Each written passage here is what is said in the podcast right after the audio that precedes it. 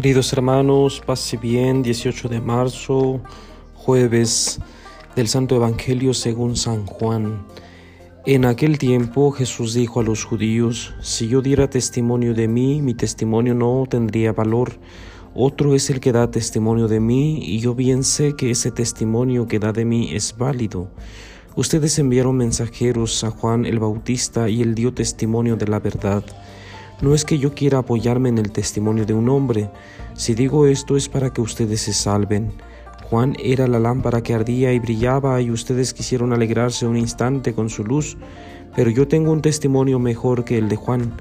Las obras que el Padre me ha concedido realizar y que son las que yo hago dan testimonio de mí y me acreditan como enviado del Padre. El Padre que me envió ha dado testimonio de mí. Ustedes nunca han escuchado mi voz ni han visto su rostro, y su palabra no habita en ustedes porque no le creen al que Él ha enviado.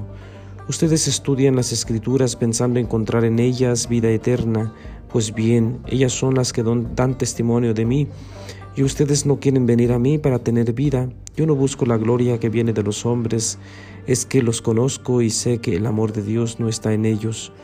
Yo he venido en nombre de mi Padre y ustedes no me han recibido. Si otro viniera en nombre propio, a ese sí lo recibirían. ¿Cómo va a ser posible que crean ustedes que aspiran a recibir gloria los unos de los otros y no buscan la gloria que solo viene de Dios? No piensen que yo los voy a acusar ante el Padre, y hay alguien que los acusa. Moisés, en quien ustedes tienen su esperanza, si creyeran en Moisés, me creerían a mí, porque él escribió acerca de mí. Pero si no dan fe a sus escritos, ¿cómo darán fe a mis palabras? Palabra del Señor, gloria a ti, Señor Jesús. Queridos hermanos, en este texto se nos habla del testimonio de Juan, un testimonio de verdad. Y dice Jesús que se alegraron con la luz que él traía pero ahora viene un testimonio mejor y este testimonio son las obras, son las obras que acreditan que Jesús proviene del Padre. Eh, esta explicación que en este capítulo de San Juan se da no es otra cosa más que dejar bien claro al pueblo de Israel que Jesús proviene del Padre el no creerle a Jesús, el no creer eh, su procedencia divina, su eh, eh, identidad divina, entonces Jesús hace explicar esto.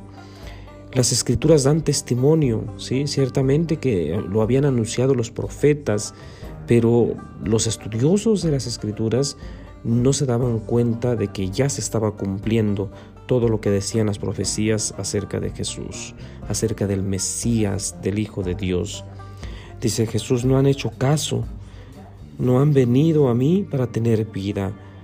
Eh, pareciera como un reclamo de Jesús al pueblo que, que, no se han acercado a Él, que no quieren escucharlo, que no quieren em, hacerle caso. Eh, se dicen pues eh, seguidores de Moisés y cumplidores de la ley dada a Moisés. Eh, sin embargo, Jesús les dice, si, si en verdad creyeran en Moisés, también creerían en mí, porque la ley dada a Moisés es, es, la ley que dio mi Padre, que ha dado el Padre.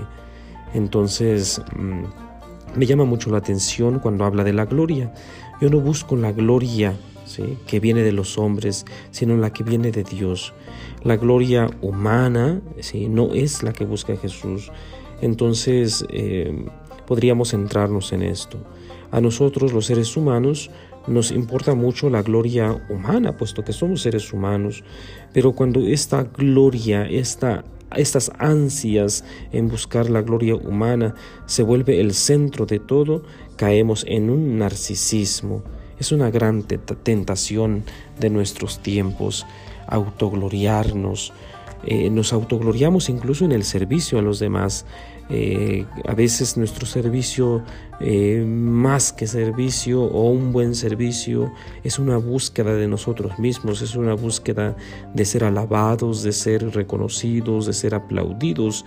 Y entonces eh, Jesús hoy nos invita a buscar la gloria que proviene de Dios y no esta gloria falsa que dan los hombres, que da la sociedad, que da el ser humano.